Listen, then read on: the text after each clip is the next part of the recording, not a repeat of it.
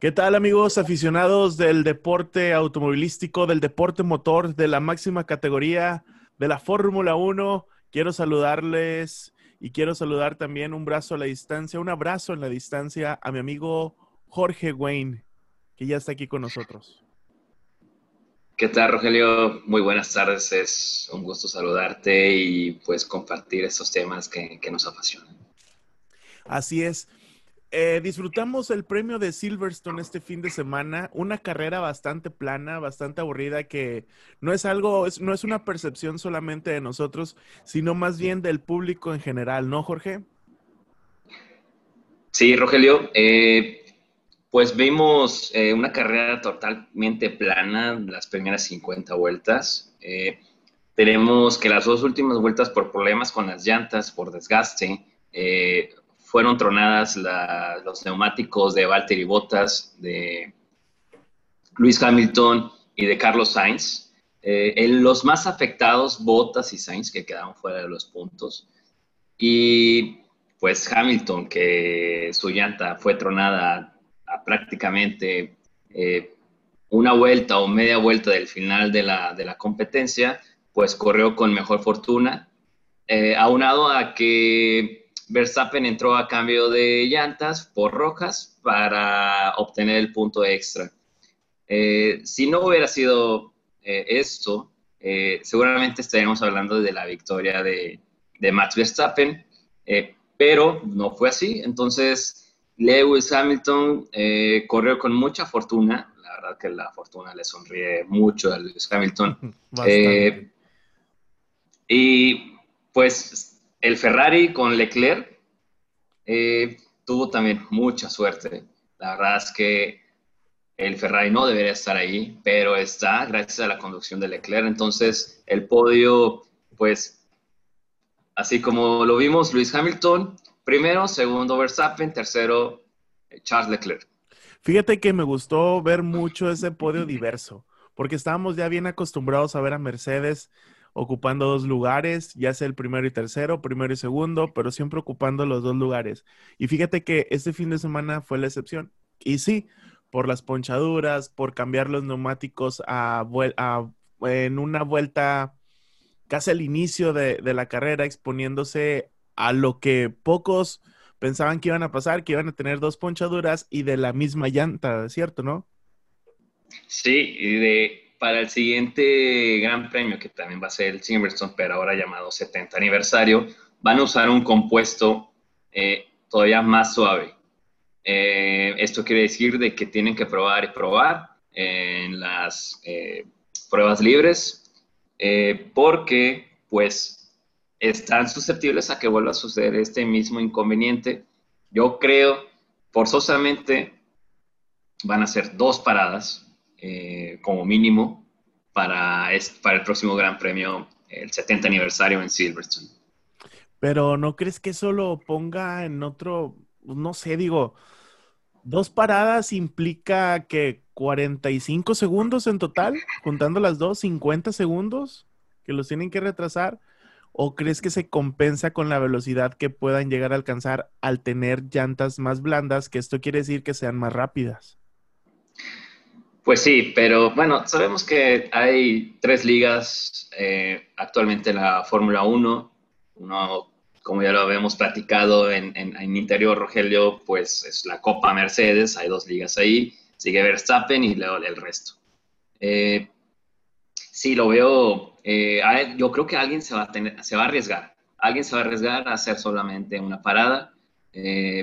yo a lo mejor dependiendo cómo estén la clasificación, cómo salgan, eh, a partir de ahí yo creo que ellos van a empezar a hacer su estrategia. Eh, forzosamente, si sales con rojas, eh, sabemos que estas se van a gastar inmediatamente. Vas a cambiar por unas duras, por una, una llanta dura. Y bueno, ya vimos que la llanta dura no, no aguantó.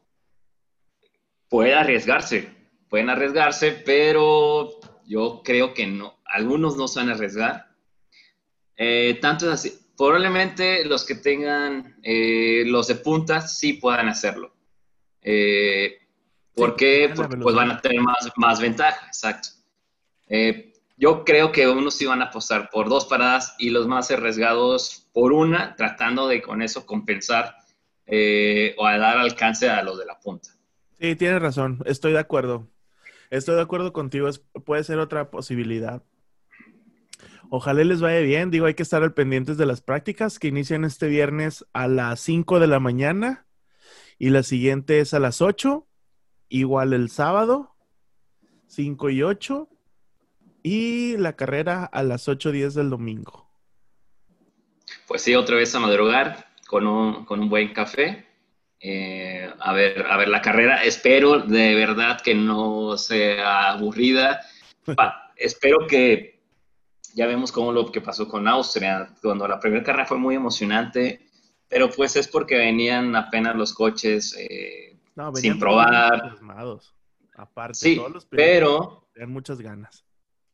Ajá, pero luego la segunda carrera de Austria fue también algo planita, eh, muy, muy cuadrada, entonces espero que no suceda lo mismo ahora en Silverstone, que ya todos obviamente conocen el circuito, digo, todo el mundo lo conoce el circuito, pero ya sabe cómo reaccionaron las llantas con, con estos coches 2020. Eh, no sé si recuerdas, había, habían mencionado de que las llantas iban a ser las mismas del 2019, van a ser las mismas para el 2020. Entonces, con un mejor coche, pues iban a tener problemas estas, estas llantas, ya se había dicho. Eh, de hecho, las mejores para el... Perdón, sí, continúa. o sea, realmente a veces hasta espero que vuelvan a tronar algunas llantas o pase algo. Eh, sí deseo que a todos les vaya muy bien, pero la gente de Fórmula 1 quiere ver emoción, eh, quiere ver despistes, quiere ver trompos en pista, quiere ver rebases. yo aquí te voy a caer mal, yo creo, pero ya sabemos quién es el dueño de los trompos. Eh, sí, sí, sí, sí. Mission Speed Now. Mission Speed Now, exacto. Pues pues yo creo, eh, esperemos ver una, una, bonita carrera. Eh, y sí, sí tengo ganas este, de, que pase algo, lo que sea, pero que esté emocionante. Oye, antes de continuar, ¿te parece si vemos el análisis, el relato de nuestro amigo Luis Illana, nuestro corresponsal en Europa? ¿Lo escuchamos? Excelente, Roger. Vamos con él. Adelante, Luis. Decía el famoso director de cine Alfred Hitchcock, el mago del suspense, que una buena película debe empezar con un terremoto y de ahí hacia arriba en intensidad. Por lo que hemos vivido en el circuito de Silverstone en esta cuarta carrera del Mundial de Fórmula 1 2020, el terremoto también puede llegar al final, a falta de vuelta y media, cuando parecía que todo estaba hecho, que Lewis Hamilton cumpliría con el guion escrito prácticamente desde la salida. El piloto inglés conseguía 24 horas antes su pole número 91 en su carrera, la séptima en Silverstone. Y la salida del Gran Premio de Inglaterra no ha tenido sorpresas. Hamilton dominaba y Bottas cerraba el asfalto. Si acaso lo más sorprendente fue el arranque del piloto español Carlos Sainz, que consiguió arañar varias posiciones. Sin embargo, un choque entre Magnussen y Albon provocó la salida del safety car, que volvería a salir de nuevo en la duodécima vuelta, esta vez por accidente de Daniel Kivat. Las salidas del coche de seguridad y el dominio de Hamilton y Bottas arriba no daban lugar a sorpresas. Si pudimos ver, por detrás, audaces luchas entre Norris, Richardo y Sainz, y la valentía en los adelantamientos de Gasly, que con su Alfa Tauri le puso la cara colorada, nunca mejor dicho, al Ferrari de Vettel en la vuelta 38 nadie podía augurar lo que estaba a punto de ocurrir. De pronto, a falta de dos vueltas, Bottas pinchó el neumático delantero izquierdo, dejando libre la segunda posición a Verstappen, aunque a más de treinta segundos de Hamilton.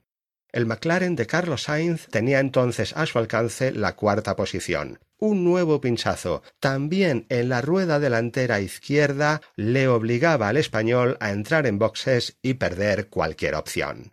Y si el suspense no tenía bastante con eso, en la última vuelta el monoplaza de Hamilton también sufría un pinchazo. No me digan que no es cosa de brujas. En el neumático delantero izquierdo. Verstappen tenía la ocasión de adelantarlo, pero no, porque acababa de salir del pit lane donde había entrado a cambiar rueda para optar a la vuelta más rápida cuando Bottas estaba aún delante suyo. Conseguiría el punto extra de la vuelta rápida, pero se quedaría a cinco segundos, solo cinco, de un Hamilton que entró en la meta a tres ruedas. Por un momento pensé que el piloto inglés al bajar de su Mercedes besaría ese neumático que milagrosamente aguantó hasta el final. Ni Alfred Hitchcock hubiera escrito un guion con tanto suspense.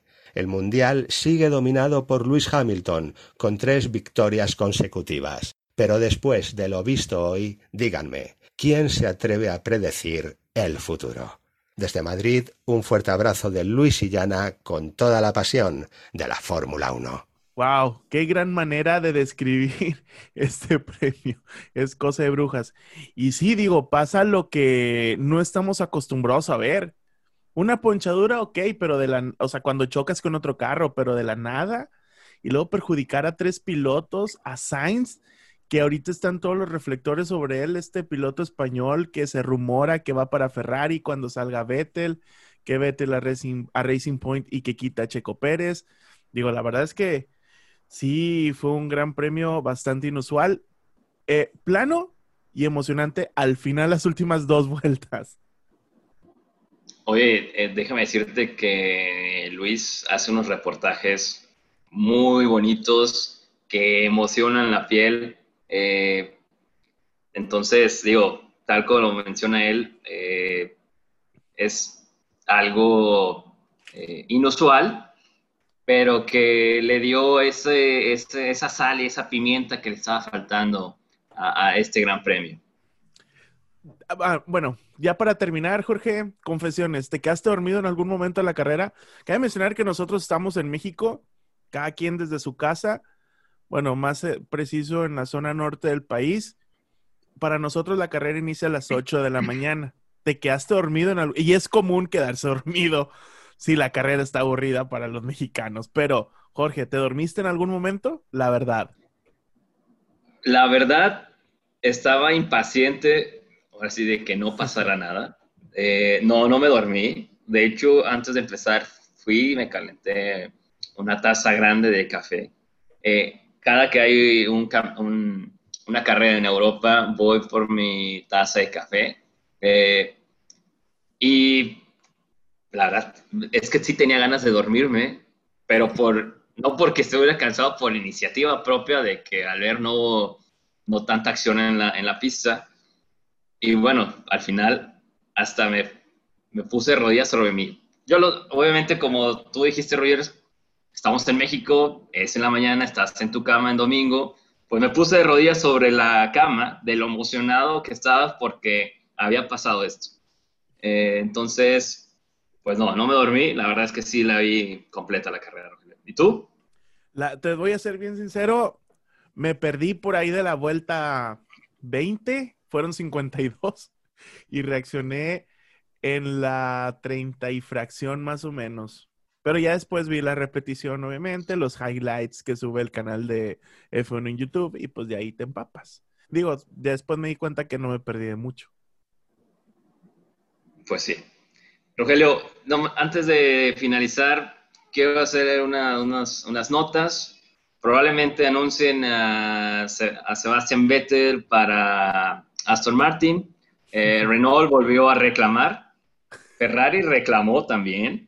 ¿Contra quién? Eh, contra Racing Point. Oh, este, y, bueno, creo que son las notas que quería ver. Para mejor se me pasó una. Eh, pero la verdad es que eh, también el drama fuera de la pista está, está, rico, ¿no?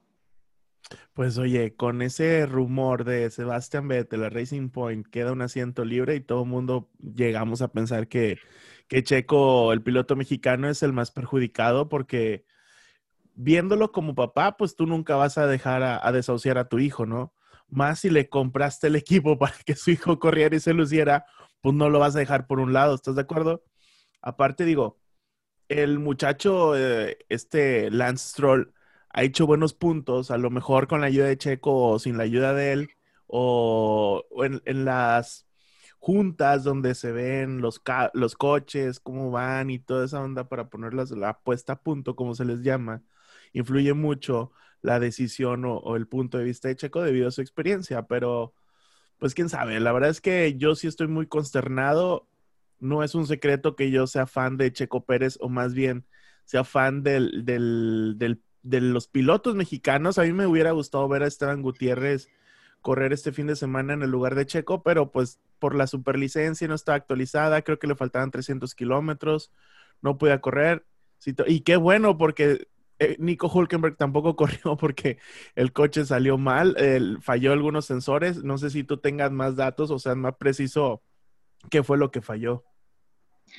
No, no, digo, no tengo más datos, también tengo la misma información que tú. Fallaron los sensores en el coche de Nico, Nico Hulkenberg. Eh, es una pena que no haya corrido tanto esfuerzo que hicieron eh, de última hora y al final no pudo correr. Es una maldita desgracia. Eh, yo sí quería verlo correr y yo quería verlo que se subiera al podio. O sea, es algo como que sí deseo porque Hulkenberg fue, es un gran piloto. Creo que no ha caído, eh, ha tenido una, un poco de mala suerte o una mucha de mala suerte. Eh, también, pues los tiempos y los equipos no se le han dado hubiera estado muy bonito ver a Nico Hülkenberg en podio. Sí, pues también fue coequipero de Checo hace muchos años, ¿no? En Force India. Sí, sí, sí. Eh, y bueno, va a tener otra próxima oportunidad eh, el próximo fin de semana eh, y esperemos que pues ahora sí haga un, mejor papel y pues creo que, creo que se, los, se, los va a restregar a, a Renault en su cara si llega a pasar eso. Por supuesto que se lo va a restregar y yo creo que él también estaba muy entusiasmado de correr por lo mismo. Pero oye, espérate, porque todavía, todavía no confirman que Checo no esté, ¿eh? o sea, todavía hay probabilidad de que Checo pudiera correr este fin de semana. No, Rogelio, no, no, no, no, no hay probabilidad. La ley inglesa dice que tienes que estar en, en cuarentena, bueno, no es cuarentena, pero aquí sí dice cuando menos 14 días. Entonces, definitivamente no va a correr Checo Pérez. Entonces queda Hulkenberg ahí otra vez. Sí. ¿Ya arreglarían los sensores? pues entre los sensores y el pedal de Vettel. el pedal. Eh, neta, no sé si, si creerlo o no. Nada más porque vi que cuando se metió a los pits, eh, destaparon la parte de adelante y empezó a meterle la mano ahí. Fue cuando dije, este vato a fuerza quiere encontrar algo suelto. Pues hay una conspiración entre, varios medios de comunicación que dicen que le están tendiendo la cama a Vettel, eh, que, no, que los mecánicos no le ponen el suficiente esfuerzo para poner a punto el coche, eh, a diferencia de Charles Leclerc que lo hacen rapidísimo y cosas así. Yo la verdad esas conspiraciones no las, no, las compro, no, no, no, no, eh, no se me hace profesional. Eh, también, por ejemplo, lo de su, vestimenta, que no trae nombre, ya aclararon que fue un error. Eh, la vestimenta de Sebastián Vettel, que ah, no trae su nombre. Sí, sí, sí. Aclararon también que fue un error. Vaya, todo está muy conspirado. una conspiración dentro de aquí de que es, todo es, el drama se hace fuera de, la escuela Ferrari. Ah, por eh, supuesto, todos los fans. O bueno, los... bueno, a, Ferrari se le filtran también muchas cosas. Eh, quién sabe si esto sí sea así de que realmente le, lo estén haciendo a un lado o simplemente fueron simples descuidos, que también está mal. Ferrari no debe de tener esos descuidos. Ellos no, güey. Ferrari. No, no, o sea. Ese tipo de descuidos no. No, no, o sea, son pequeñeces, pero no tienes que tener esos descuidos. Ellos no. A lo mejor un Haas. Puede ser. Yo creo que ninguno, la verdad. O sea, son equipos profesionales eh, que de alta competición que no se debe permitir eso. Digo, aparte, Vettel sigue vendiendo camisas. Pues tú. no, yo no tengo de Vettel. Pero sí, tú eres un tifosi de corazón. Sí, Rogelio, eh, la verdad es que sí, pero pues eh, a los grandes premios que hemos ido no los he podido ver, eh, no han ganado y pues me quedo con, con las ganas, pero ni modo. Ferrari está pasando por un mal momento estructural.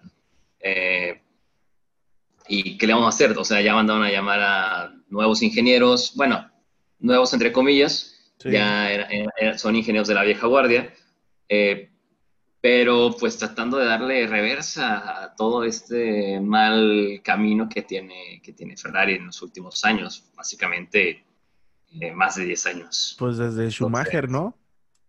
Pues el último campeón fue eh, Kimi Raikkonen, 2008-2007, y desde entonces pues es una lluvia de fracasos y fracasos, y pues hay que darle reversa, digo, porque te haces ahora sí que como a todos que nos escuchan, eh, como el Cruz Azul, eh, te vuelves el, una subcampeonitis, entonces eso no está bien. Cruz Azul, equipo mexicano con amplia trayectoria en el fútbol, que siempre hay un chiste sobre ellos que siempre dicen que ya van a ganar, ya van a ganar, que cada año o cada inicio de temporada es su temporada y que van a ganar y siempre, siempre pasa algo que no ganan pierden en el último minuto, se les ceba, ya están a punto de llegar a la final y no pasan, cosas así.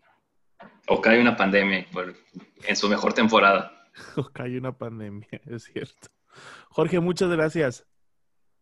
Rogelio, al contrario, eh, pues esperamos seguir haciendo estas pláticas, la verdad son muy interesantes, me emociona platicar de la Fórmula 1 y más también contigo, saludarte y la verdad es que eh, es un gusto estar aquí con, nuestro auditorio. Gracias también a Luis, allá en Europa.